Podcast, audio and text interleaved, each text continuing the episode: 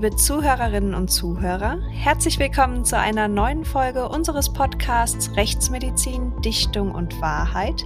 Mein Name ist Vanessa Nischig und mir gegenüber sitzt wie immer Professor Marcel Verhoff, Leiter des Rechtsmedizinischen Instituts in Frankfurt. Hallo Vanessa, hallo liebe Zuhörerinnen und Zuhörer. Ja, der Sommer ist da und in diesen Tagen mit wirklich hitzigen Temperaturen, aber kaum ist er so richtig da und man freut sich auf die Tage am Badesee oder im Freibad, häufen sich leider auch die Meldungen über Menschen, die in Flüssen oder Seen ertrunken sind. Allein im letzten Jahr sind mindestens 417 Menschen beim Baden ertrunken. Die häufigsten Ursachen dieser Badeunfälle sind ganz klar Übermut, Selbstüberschätzung, aber auch Alkohol. Was dann im Worst Case geschieht, wenn ein Mensch unglücklicherweise ertrinkt, dass das Klischee eines um Hilfe schreienden Ertrinkenden gar nicht wirklich zutrifft und warum eine Wasserleiche eine der größten Herausforderungen für die Rechtsmedizin darstellt, darüber möchten wir heute sprechen. Marcel, zuerst einmal, was versteht man denn grundsätzlich unter einer Wasserleiche? Einfach gesagt ist eine Wasserleiche eine Leiche, die im Wasser gefunden wird. Und das können unterschiedliche Gewässer sein, unterschiedliches Wasser, also Seen, Flüsse, das Meer beispielsweise oder die Badewanne oder ein Pool genauso. Dann gibt's immer noch mal so die Unterscheidung, sind die Atemwege unter Wasser oder nicht beim Auffinden. Das kann man noch mal als Kriterium heranziehen. Und viele verstehen aber unter einer Wasserleiche eine faule Leiche. Also man denkt dann sofort an, an bestimmte Verwesungen, an bestimmte Fäulnisbildung. Und das ist ebenfalls nicht ganz falsch, denn wir haben im Wasser das besondere Phänomen, dass der Leichnam im Wasser, sei es beim Ertrinken oder bei den anderen Varianten, kommen wir dann gleich dazu, erstmal untergeht und erst mit einer gewissen Zeit, wenn also die Fäulnis Gase produziert, nach oben kommt. Und diese Fäulnis, die sich dann gebildet hat, ist typischerweise sehr gleichmäßig am ganzen Körper verteilt, weil da der Körper von dem Wasser mit der definierten Temperatur gleichmäßig umgeben ist. Und wir haben nicht das Phänomen, wenn jetzt irgendein Leichnam unter einer Bettdecke liegt, der Kopf guckt aber noch raus oder der Leichnam liegt irgendwo im Raum und nur auf den linken Arm scheint die Sonne durch das Fenster, wo wir dann sehr unterschiedliche Fäulnisveränderungen haben. Das alles haben wir im Wasser eben nicht. Da aber nicht jede Wasserleiche auch eine Ertrinkungsleiche ist, müssen wir hier zunächst differenzieren. Wie definiert man denn aus medizinischer Sicht den Begriff des Ertrinkens? Ertrinken bedeutet, dass also jemand lebend ins Wasser kommt und dann irgendwann Wasser einatmet. Im Normalfall. Es gibt allerdings auch eine Ausnahme davon. Wenn ein Mensch nun unglücklicherweise ertrinkt, wie läuft der Prozess des Ertrinkens dann nun schrittweise ab und was passiert da genau im Körper? Ja, das ist insgesamt, glaube ich, nicht so besonders schön. Also die Vorstellung, man gelangt ins Wasser und irgendwann sind dann, aus welchen Gründen auch immer, die Atemwege unter Wasser. Und das Erste, was man macht, ist nicht zu atmen. Also man versucht Mund, Nase, zuzuhalten, kein Wasser reinzulassen.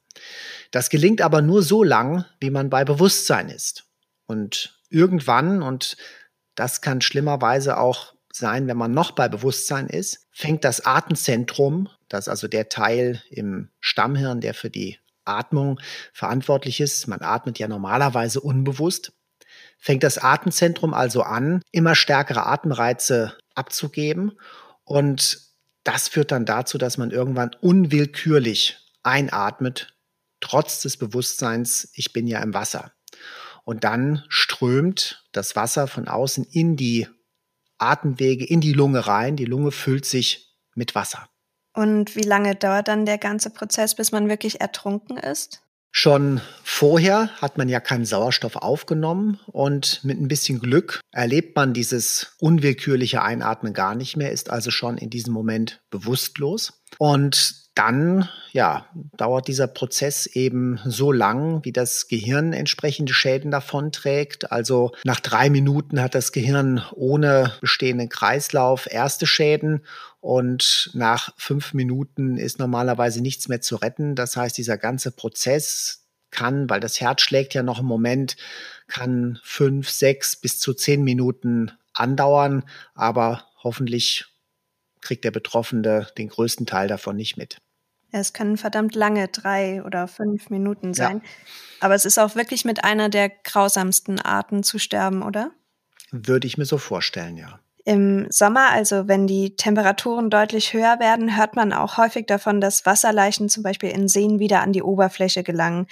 Wovon ist es denn genau abhängig, wann und ob eine Wasserleiche überhaupt wieder an die Wasseroberfläche gelangt? Das ist im Wesentlichen abhängig von der Temperatur. Also schafft es die Fäulnis, sich in ausreichendem Maße auszubilden. Man muss sich das also so vorstellen, dass genauso wie beim Leichnam, der irgendwo im Freien liegt, die Fäulnisbakterien, überwiegend die Darmbakterien, sich dann nach dem Tod vermehren können. Und ein Großteil dieser Bakterien sind sogenannte Anaerobier, also Bakterien, die im Sauerstoffabschluss sich vermehren und nur da gut vermehren. Die produzieren dann aber Gase. Und das sind die Fäulnisgase. Und der Körper im Normalzustand, im lebenden Zustand, ist insgesamt gesehen schwerer als Wasser. Und deswegen geht der lebende Körper und der tote Körper im Wasser erstmal unter. Wenn dann die Fäulnisgase dazu führen, dass das spezifische Gewicht oder umgekehrt formuliert die Dichte des Körpers geringer wird als die des Wassers, dann taucht der Körper auf.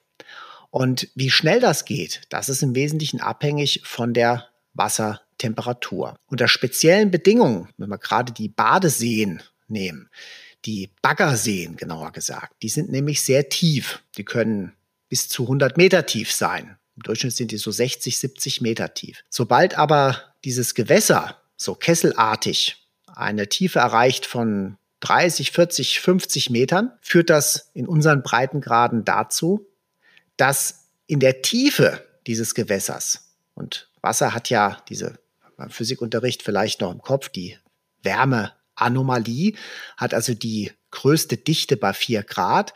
Und das führt dazu, dass in der Tiefe dieser Seen immer eine Temperatur von vier Grad herrscht. Vier Grad ist genau die Temperatur, die wir auch bei unserer Leichenkühlung haben, weil da eben möglichst wenig passiert in Richtung Fäulnis. Wenn also ein Leichnam ganz tief sinkt, und das passiert gerade bei den Baggerseen schnell, weil das so kesselartig aufgebaut ist, kann es passieren, dass der Leichnam schon relativ früh, also nach Minuten, in dieser Zone liegt, die vier Grad kalt ist. Und wenn das passiert, dann wird er wahrscheinlich nie mehr auftauchen. Ja, man sagt ja auch, im Bodensee sollen bis zu 100 Wasserleichen auf dem Grund liegen die nie wieder auftauchen werden. Das könnte sein, aber ich, äh, dafür müssten wir natürlich mal wissen, wie viel da reingefallen sind. Aber ich gehe davon aus, dass in den meisten Baggerseen in der Tiefe Leichen liegen. Ein gutes Gefühl beim Schwimmen beim nächsten Mal. Und wenn die Wasserleichen dann doch wieder auftauchen, schwimmen sie dann auch immer mit dem Gesicht nach oben, wie man das so häufig im Krimi im Fernsehen sieht, oder ist das nur Dichtung? nee, überhaupt nicht. Es gibt also diese typische Position, wenn die Leiche dann auftaucht und das ist eine Bauchlage. Das kann man sich auch einfach erklären, warum. Weil die Gasbildung im Bereich des Rumpfes, da sind ja die Darmbakterien, etwas schneller vorangeht und in, am Kopf und an den Armen und an den Beinen etwas langsamer. Das heißt, der Rumpf ist dann relativ gesehen leichter als Arme und Beine und deswegen hängen Arme und Beine und Kopf nach unten und der Rumpf treibt oben und deswegen ist also diese typische Position der Wasserleiche die Bauchlage. Arme, Beine hängen leicht nach unten und der Kopf drückt auch so ein bisschen nach unten. Und das spielt auch eine Rolle, wenn wir dann hinterher sogenannte postmortale Verletzungen sehen, also wenn wir so Beschädigungen, äh, speziell bei den Wasserleichen sprechen wir zum Beispiel von Treibverletzungen, wenn also ein Leichnam im Fluss ist und der sich dann auf diese Weise fortbewegt durch die Bewegung des Flusses und dann hat er eben typischerweise an den Handrücken, an den Knien und an den Fußrücken diese Treibverletzungen. Nun habe ich vorhin bereits gesagt, dass wenn man einen Ertrinkenden beobachten kann, sich dieser nicht unbedingt klischeehaft schreiend und zappelnd im Wasser befindet, sondern dass das Ertrinken eigentlich etwas sehr, sehr Stilles ist. Wie oder woran kann man denn wirklich einen Ertrinkenden in einem See erkennen? Ja, es liegt natürlich immer so ein bisschen an den Rahmenbedingungen und wie kommt es zu dem Ertrinken? Wenn jetzt jemand das als Suizidmittel wählt, dann ja, wird er natürlich sowieso nicht immer um Hilfe rufen. Aber was haben wir noch für Möglichkeiten, dass jemand tatsächlich sich im Wasser befindet und einfach merkt, ich kann nicht mehr. Ja, der hat die Kleidung an, er wird nach unten gezogen, versucht also erst noch irgendwie ein bisschen zu schwimmen, zu strampeln, irgendwann kann er nicht mehr. Und das ist der Punkt, wo es manchmal noch gelingt, dass man um Hilfe ruft aber oftmals einfach die Kraft fehlt, noch zu schreien, noch zu rufen, noch mal die Arme nach oben zu werfen. Und das sind wirklich die Dinge, die in den Filmen immer dargestellt werden. Und da merkt man eigentlich, wie wir dann so doch durch, durch Fernsehen, durch Filme eigentlich geprägt sind und das etwas so oft sehen, dass wir es für real halten. Nun ist Ertrinken ja auch nicht gleich Ertrinken. Es wird zwischen dem typischen und atypischen Ertrinken unterschieden. Wo besteht denn da genau der Unterschied? Ja, ich hatte das ja eben so ein bisschen ausgeführt. Das passiert dann unwillkürlich, dass man einatmet, das Wasser schießt, strömt in die Lungen hinein. Und es gibt aber auch die seltene Situation, dass es nicht zum Einatmen kommt. Dass also diese Panik, ich darf jetzt nicht atmen, ich bin im Wasser, dass das zu einem Stimmritzenkrampf führt, sagt man, dass also die oberen Atemwege, der Schlund sich ganz stark verkrampfen und gar nicht mehr zulassen, dass irgendetwas da reinkommt. Auch das passiert unwillkürlich. Und in dem Fall spricht man dann vom atypischen oder vom trockenen Ertrinken, weil eben gerade kein Wasser in die Lungen gerät, aber trotzdem kann der natürlich nicht atmen, hat keinen Sauerstoffaustausch mehr und verstirbt dann daran. Ja, beim Tod im Wasser kann man ja zwischen verschiedenen Todesfällen unterscheiden, wo wir schon beim typischen und atypischen Ertrinken sind. Welche Todesarten genau kommen denn dabei grundsätzlich in Betracht? Ja, das ist also das wirklich Spannende. Haben wir also den Toten, den Leichnam im Wasser, dann müssen wir halt erstmal versuchen zu differenzieren. Und das ist ganz wichtig. War er schon vorher tot? Und das könnte ja eine Idee sein. Ich habe eben jemanden, den ich getötet habe und möchte jetzt ein Ertrinken oder ein Tod im Wasser vortäuschen. Also verbringe jetzt den Leichnam zum Wasser und lasse ihn dort reinfallen. Das wäre eine Möglichkeit. Es kann aber auch der Tod außerhalb des Wassers kann eine ganz andere Ursache haben. Ne? Dass also jemand äh, beispielsweise außerhalb des Wassers an einer natürlichen Todesart verstirbt also jemand steht irgendwo auf einer Brücke, lehnt sich vor und erleidet einen Herzinfarkt. Ja, dann hätten wir also einen natürlichen Tod außerhalb des Wassers. So. Innerhalb des Wassers gibt es dann eben auch wieder verschiedene Möglichkeiten. Gerät also jemand lebend ins Wasser, dann haben wir diese große Gruppe, die wir eben hatten, des Ertrinkens. Aber wir wissen ja auch, dass der Aufenthalt im Wasser ist eine Kreislaufbelastung grundsätzlich. Ja, der Druck von außen wird insgesamt höher. Und wenn jemand eine vorbestehende Herzschwäche hat, dann kann das zum Beispiel schon dazu führen, äh, dass das Herz es nicht mehr schafft und dass jemand dann an einem Pumpversagen des Herzens stirbt. Das wäre eine weitere Möglichkeit. Dann haben wir noch eine ganz andere Gruppe und das, ja, ist oft so ein bisschen, auf der einen Seite stimmt zwar der Begriff, dann für andere Fälle aber nicht, der sogenannte Badetod. Und dieser sogenannte Badetod meint ein Tod, ein plötzlicher Tod nach Hineingeraten in das Wasser. Ein unvorbereitetes Hineingeraten in das Wasser. Und das sind dann reflektorische Todesfälle. Wir haben also mehrere Effekte, die da eine Rolle spielen, nämlich auf der einen Seite, wie ich eben schon sagte, generell im Wasser höhere Kreislaufbelastung, aber wenn ich zum Beispiel in kaltes Wasser reinkomme, führt das sehr schnell zu einer Gefäßverengung. Und damit gelangt auf einen Schlag sehr viel Blut zum Herzen zurück. Und das führt zu einer kurzfristigen Überlastung des Herzens. Und das kann schon dazu führen, dass das Herz durch vegetative Überreizung, wenn man so möchte, einfach aufhört zu schlagen. Also diese Fälle gibt es. Du hast vorhin schon gesagt, dass durch den Aufenthalt im Wasser sich der Leichenkörper natürlich auch verändert. Von welchen Faktoren hängt diese Veränderung des Körpers im Wasser denn ab? Also in Bezug auf die Temperatur, auf Bakterien? Ja, also dann das nächste, klar, was passiert mit dem Körper im Wasser? Und auch das kann hinterher wieder Schwierigkeiten machen, äh, zu sehen, ist das etwas gewesen, was im Wasser zu Lebzeiten passiert ist, eine Verletzung. Das wäre also die nächste Möglichkeit, dass jemand im Wasser getötet wird. sei es mit einem Messer, sei es aber auch, dass jemand gegen seinen Willen untergetaucht wird. Dann hätten wir das Ertrinken, aber durch eine fremde Person herbeigeführt. Und dann haben wir auf der anderen Seite die postmortalen Veränderungen im Wasser. Zum Beispiel, was ich vorhin schon äh, gesagt hatte, diese Treibeverletzungen. Dann, was sehr brutal aussieht, was im schlimmsten Fall aber auch zu Lebzeiten wieder passieren kann, sind die Schiffsschraubenverletzungen, Schrägstrich Beschädigung. Also es könnte jemand zu Lebzeiten beim Schwimmen in die Schiffsschraube gekommen sein. Aber viel häufiger passiert das dann wiederum, dass die Wasserleiche in eine Schiffsschraube gerät und dann kommt es darauf an, welche Nekrophagen, also welche anderen Lebewesen, die aasfressend sind, äh, kommen mit dem Leichnam in Berührung. Und das können wiederum die verschiedensten Spezies sein, also angefangen mit Wasserinsekten bis hin zu bestimmten Bakterien, die einen Zugriff haben als kleinste Organismen, Fische, Krebse, können eine Rolle spielen, aber es gibt auch Situationen, wo in bestimmten Gewässern überhaupt derartige Nekrophage gar nicht vertreten sind und dann bleibt der Leichnam insoweit erstmal intakt. Gibt es denn dahingehend auch zeitliche Unterschiede? Gehen die Fäulnisprozesse im Wasser generell langsamer voran als jetzt bei Leichen am Land? Generell geht die Verwesung im Wasser etwas langsamer. Es gibt da also so eine Regel in der Rechtsmedizin, die immer ganz gut hinkommt. Die Verwesung eine Woche an der Luft entspricht etwa zwei Wochen im Wasser und entspricht etwa acht Wochen im Erdgrab. Ja, das ist also so eine Faustregel. Deswegen tatsächlich verwesen Leichen im Wasser langsamer als im Freien. Und das hat natürlich verschiedene Gründe. Ein Grund ist, dass klar, gerade im Sommer in der Anfangsphase der Leichnam sich noch unter Wasser befindet und dann die typischen Insekten, die den Leichnam besiedeln, gar keinen Zugriff haben. Und wenn ihr nun in der Rechtsmedizin den Leichnam eines Ertrunkenen obduziert, welche charakteristischen Untersuchungsbefunde gibt es denn bei Ertrunkenen? Beginnen wir zunächst erstmal mit den äußeren Ertrinkungsmerkmalen. Welche gibt es denn da?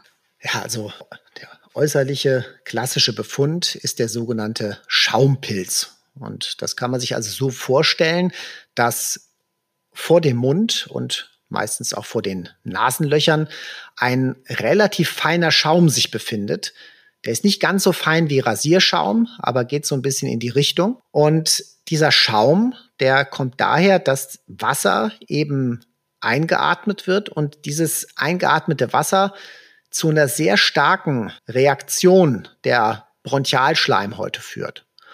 Und dann kommt es natürlich zu weiteren Atembewegungen und dieses Wasser, was eingeatmet wurde, wird hin und her bewegt und vermischt sich mit diesem Schleim. Dieser Schleim besteht ja dann wiederum aus Proteinen und äh, diese Proteine, die sich mit dem Wasser durchmischen, führen dann eben zu dem Schaum. Der eine oder andere kennt es vielleicht von einem Bier. Da haben wir auch Proteine drin, die dann zu einem Schaum führen. Und äh, da habe ich dann irgendwann mal, und das war also eine kleine Anekdote, ein super schlauer Student, der sagte dann irgendwann mal, wir hatten also wirklich eine Wasserleiche und haben die angeschaut, der hatte diesen schönen Schaumpilz und dann fragte er mich also, was ist denn das eigentlich für ein Pilz, der den Schaum produziert? Und äh, manchmal bin ich recht schlagfertig und dann habe ich gesagt, also jetzt denken Sie doch mal nach, wie man das schreibt. Und da hat er kurz nachgedacht und gesagt, Ach, mit S hinten. Jetzt verstehe ich das Ganze. Oh nein. Na klar. ich habe es dann nicht aufgeklärt, das war mir zu blöd. Ja, aber. Vielleicht merkt das ja jetzt. Vielleicht, genau. In diesem Sinne liebe Grüße.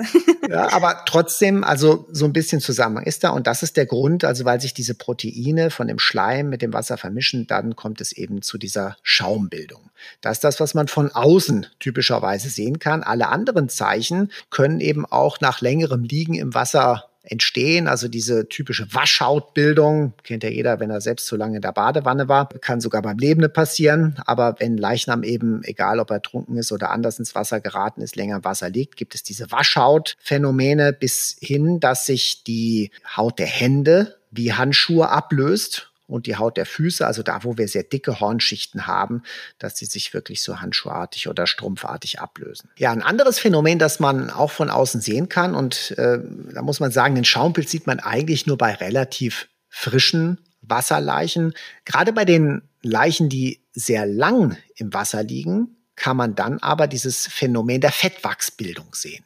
Fettwachs bedeutet, dass das Körperfett verästert, verseift, wäre es eigentlich der richtige Begriff, und vorher das Körperfett aber so alle Gewebe durchdrängt. Dieses Fettwachs ist nur am Anfang wachsartig, später wird das sehr fest. Und diese Fettwachsleichen sind sehr blass, die äußeren Körperschichten sind super gut erhalten. Man kann also auch Stichverletzungen oder Schussverletzungen sehen. Man kann sogar die Falten, die die Kleidung, wie Hosenbündchen oder sowas hinterlassen hat, noch wunderbar sehen. Aber es fällt auf, dass der Leichnam von außen sehr fest ist.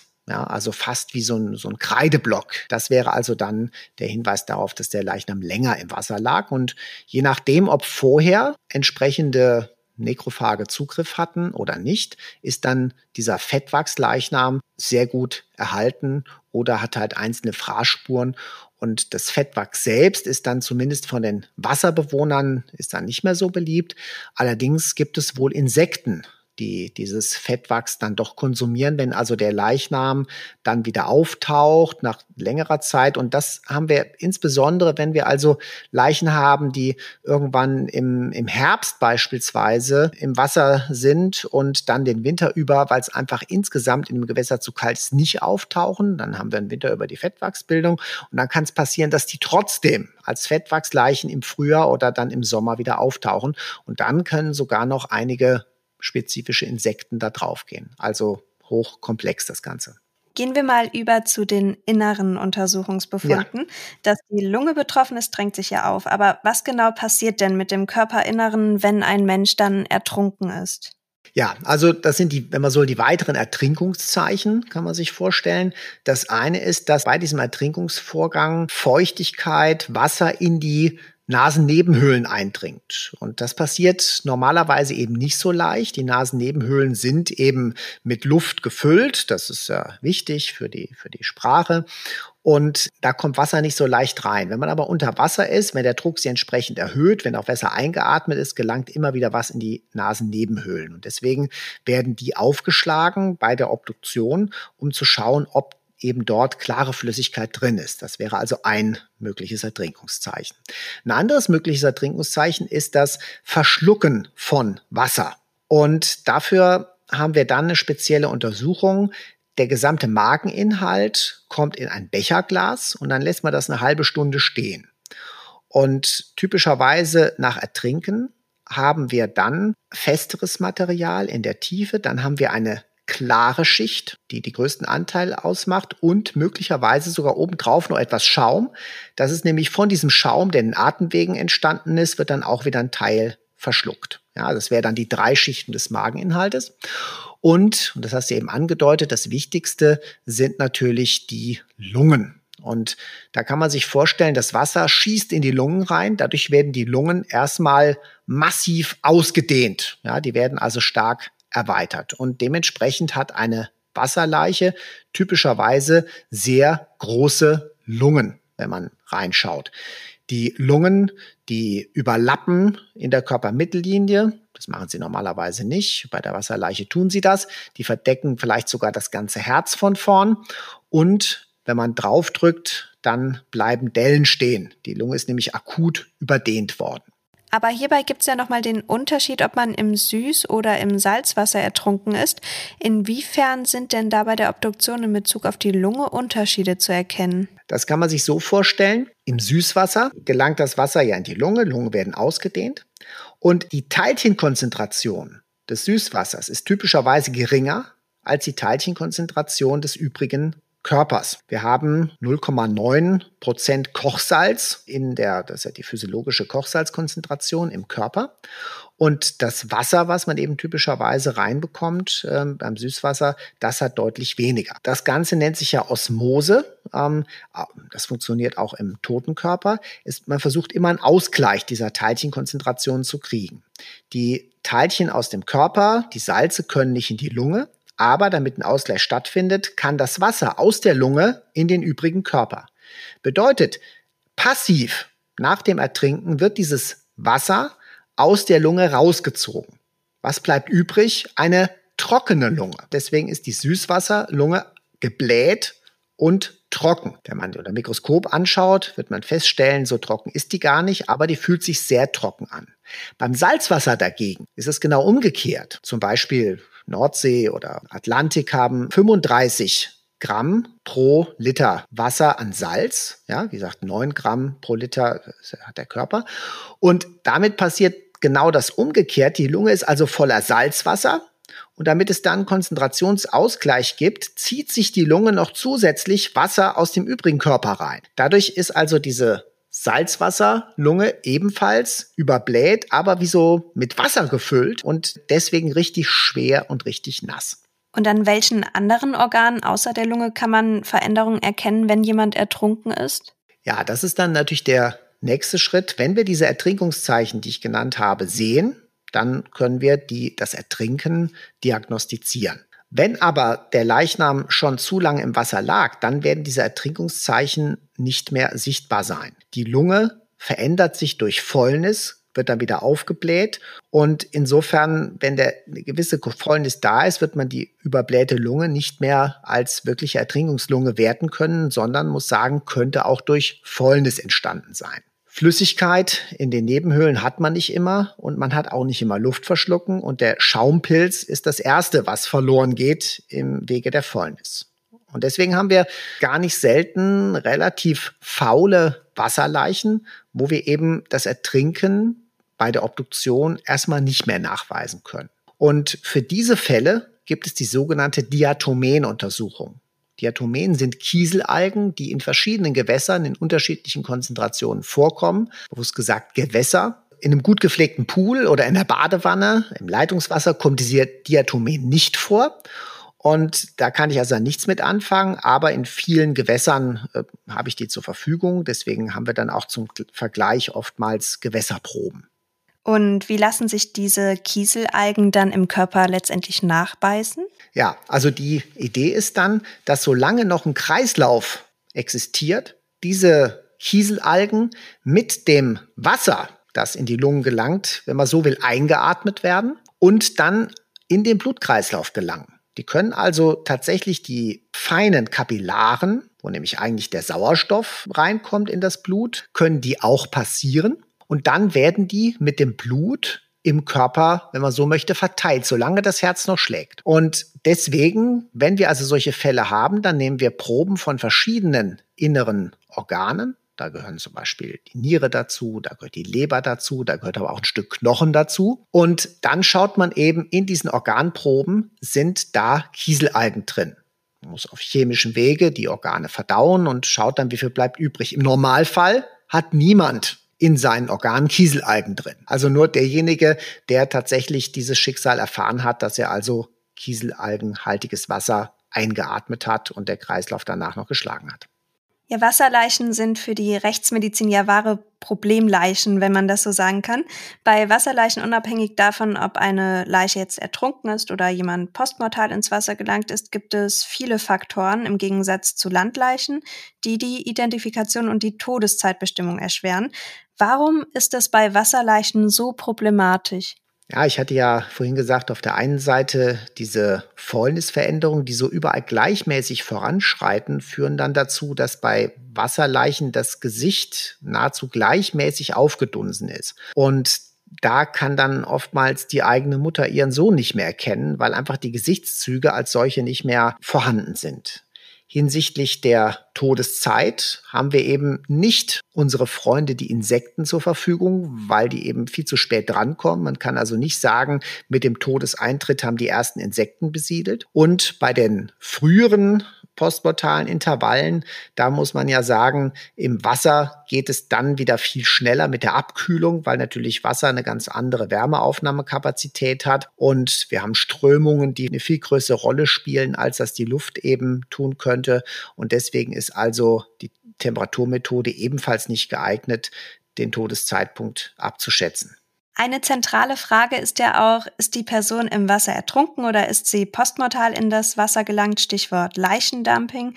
Welche Indizien habt ihr Rechtsmediziner denn, um eine solche Differenzierung letztendlich zu treffen? Ja, und da ist die erste und wichtigste Frage, können wir ein Ertrinken nachweisen? Ne? Und wenn wir ein Ertrinken haben, dann ist klar, der muss lebend ins Wasser gekommen sein. Es ist natürlich noch hochkompliziert. Jemand ertrinkt in der Badewanne und kommt dann in das Gewässer, wo er später aufgefunden wird. Klar, das, äh, da wird es sehr, sehr kompliziert. Aber dann würden wir auch wieder keine Diatomeen nachweisen ne, in der Badewanne. Also deswegen haben wir da eigentlich schon ganz gute Möglichkeiten, das auseinanderzuhalten.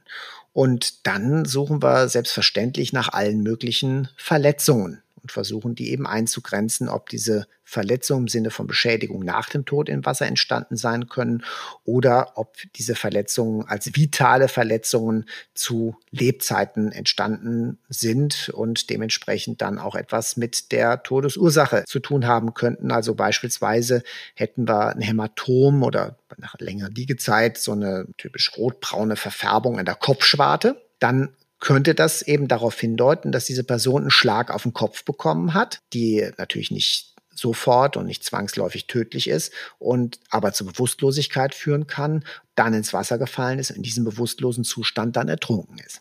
Und wie kann man dann beispielsweise herausfinden, ob ein Hämatom postmortal oder eben schon unter Wasser beim Ertrinkungsvorgang selbst oder durch Schiffsschraubenverletzungen entstanden ist?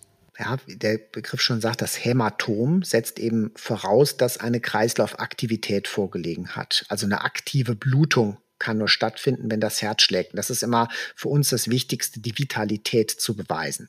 Haben wir dagegen Verletzungen, die praktisch gar nicht eingeblutet sind, dann deutet das immer darauf hin, dass das nach dem Tod entstanden ist. Und diese postmortalen Schiffsschraubenverletzungen, die durchtrennen zwar die Haut und die Knochen schlimmstenfalls, aber gerade die Randbereiche sind überhaupt nicht eingeblutet.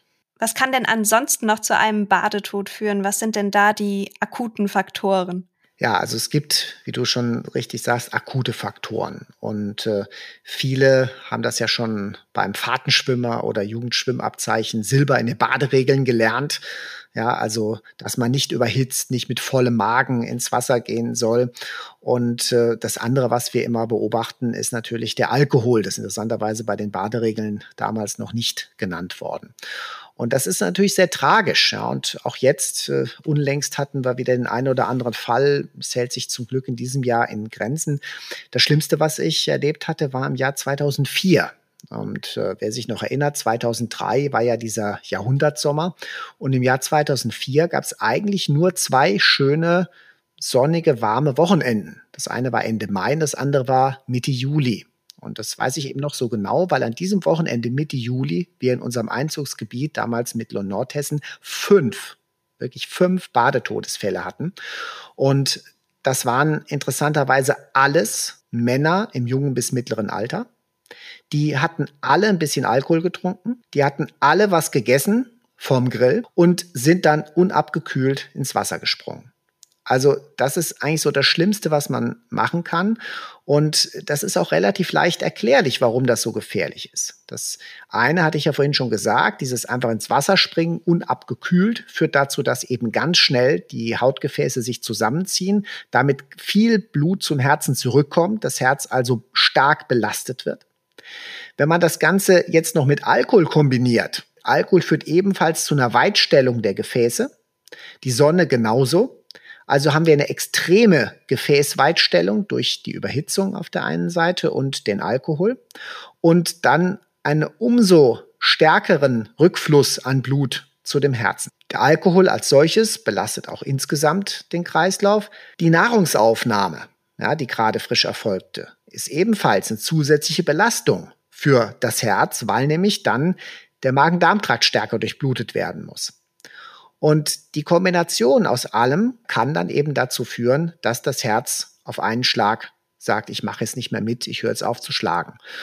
Ob es da persönlich irgendwelche Vorbelastungen gibt, also ob es manche Menschen gar nicht trifft, weil die vielleicht Glück haben und andere trifft es eher, das weiß man nicht. Es ist auch nicht gut, das auszuprobieren, glaube ich. Ja? Also ich gehe davon aus, es kann jeden treffen. Und deswegen kann ich nur davor warnen, eben genauso vorzugehen. Das wäre also fatal. Also vorsichtig sein. Und wie unterscheidet man dann genau einen Badetod bei einer Obduktion vom Ertrinkungstod? Ja, indem wir eben die Ertrinkungszeichen äh, finden beim Ertrinkungstod. Und wenn wir dieses atypische Ertrinken haben, dieses trockene Ertrinken, dann finden wir aber trotzdem in den Lungen, also dieser Atemantrieb äh, an die Lungen, der ist ja trotzdem da. Das Zwerchfell versucht, die Lungen aufzublähen, auch die Atemhilfsmuskulatur. Nur oben kommt nichts rein, weil die Stimmritze sich zusammenkrampft.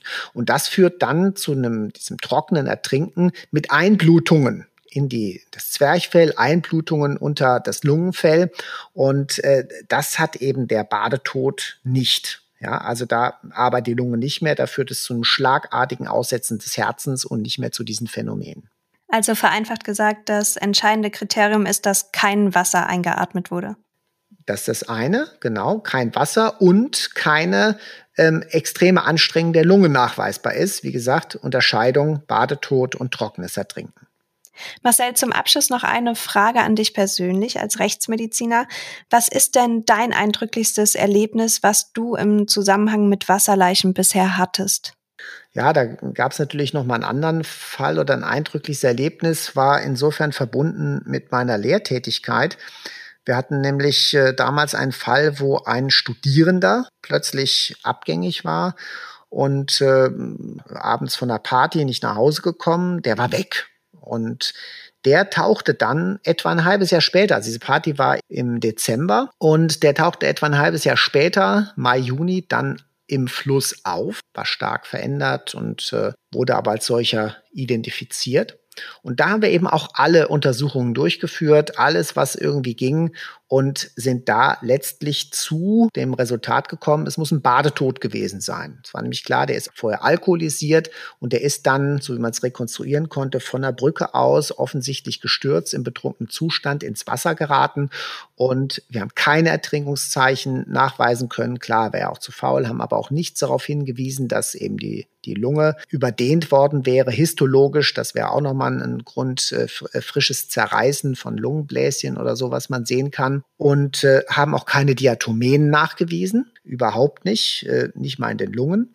Und da haben wir letztlich die Diagnose des Badetodes gestellt. Also was ja erstmal absurd klingt, wenn jemand im Dezember ins Wasser fällt. Ja? Also da sieht man, dass dieser Begriff Badetod eben nicht unbedingt nur was mit Baden zu tun hat. Und das eigentlich eindrückliche oder schlimme Erlebnis kam dann eben später. Ich habe nämlich dann eine Vorlesung gehabt, wo das Thema Ertrinken kam. Und weil ich diese Bilder eben so spannend fand, habe ich irgendwann mal gedacht, nehme ich die da mit rein. Und ich habe dies erstmal mit reingenommen, genau in dem Semester, wo der nämlich der Kommilitone war. Das wusste ich nicht. Ja, das war nämlich passiert zu einem früheren Phase Studiums und die Studenten sind erst im letzten Semester in der Rechtsmedizin gewesen, damals in Gießen. Und dann sind die also reihenweise, sind die dann umgekippt in der Vorlesung, als ich diese Bilder gezeigt habe. Und ich dachte, was ist denn jetzt los? Die, die, haben doch hier die ganze Vorlesung schon viel schlimmere Bilder gesehen und habe es überhaupt nicht verstanden, bis einer sagte, das ist doch unser Kommilitone mhm. gewesen. Wussten Sie das nicht? Nein, ich wusste es nicht, sonst hätte ich es natürlich nicht gemacht, aber ja, das war schon, das war schon heftig, ja. Auf jeden Fall. Oh je. Ich hoffe, es mhm. haben sich alle wieder erholt. Ja, das hoffe ich auch.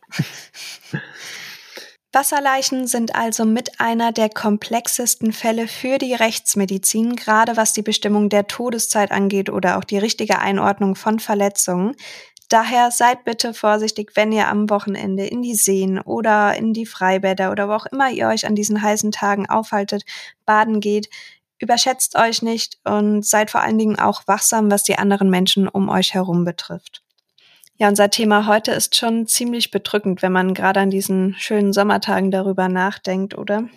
Ja, wie gesagt, bedrückend ist und gerade diese Fälle sind, sind völlig unnötig. Ja, äh, das Leben da so aufs Spiel zu setzen, ähm, einfach nur aus reinem, in Anführungszeichen, Badespaß, nee, das muss nicht sein. Deshalb gibt es jetzt am Ende nochmal etwas zum Durchatmen. Und zwar klären wir jetzt noch die Quizfrage aus der vorherigen Folge über die forensische Gesichtsrekonstruktion mit Konstanze Nies auf. Und zwar hatten wir euch in der letzten Folge gefragt, kann man die Form der Ohren anhand des Unterkiefers ablesen? Und ob es sich dabei um Dichtung oder Wahrheit handelt, das erklärt uns jetzt Konstanze Nies. Nein, die Form der Ohren kann am Unterkiefer nicht abgelesen werden. Die Ohren bestehen aus Weichgewebe, aus Knorpel, ähm, Haut und vielleicht ein bisschen Fett. Und das geht alles komplett zu Verlust. Keine Muskulatur, keine Muskelansatzpunkte, an der man sich orientieren könnte. Das Einzige, was man über die Ohren weiß, ist, wo der Gehörgang praktisch mündet, weil wir haben ja auch einen knöchernen Gehörgang und da kann man dann diesen Ausgang des Ohres praktisch ansetzen und muss dann entsprechend ein wohlgeformtes Ohr außenrum machen. Ob das jetzt aber groß oder klein, stehend oder anliegend, die Ohrläppchen äh, oder Segelohren, das weiß man alles nicht. Und das kann man auf gar keinen Fall am Unterkiefer ablesen. Also reine Dichtung. Und zum Abschluss dieser Folge gibt es noch unsere heutige Quizfrage und diese lautet wie folgt. Ist es Dichtung oder Wahrheit, dass eine Pfütze zum Ertrinken ausreicht? Ja, dann machen wir an dieser Stelle auch Schluss für heute. Folgt uns gerne auf Instagram. Da findet ihr uns unter Rechtsmedizin Podcast. Dort laden wir übrigens auch immer Fotos zu unseren jeweiligen Folgen hoch, unter anderem aus dem Rechtsmedizinischen Institut in Frankfurt. Und dort findet ihr auch die Auflösung unserer bisherigen Quizfragen. Wir freuen uns auch über euer Feedback, ob per Nachricht bei Instagram oder auf der jeweiligen Plattform, auf der ihr unseren Podcast hört. Habt ein schönes Wochenende wir hören uns in zwei Wochen wieder. Ja, vielen Dank fürs Zuhören. Viel Spaß im Baggersee beim nächsten Mal. Tschüss.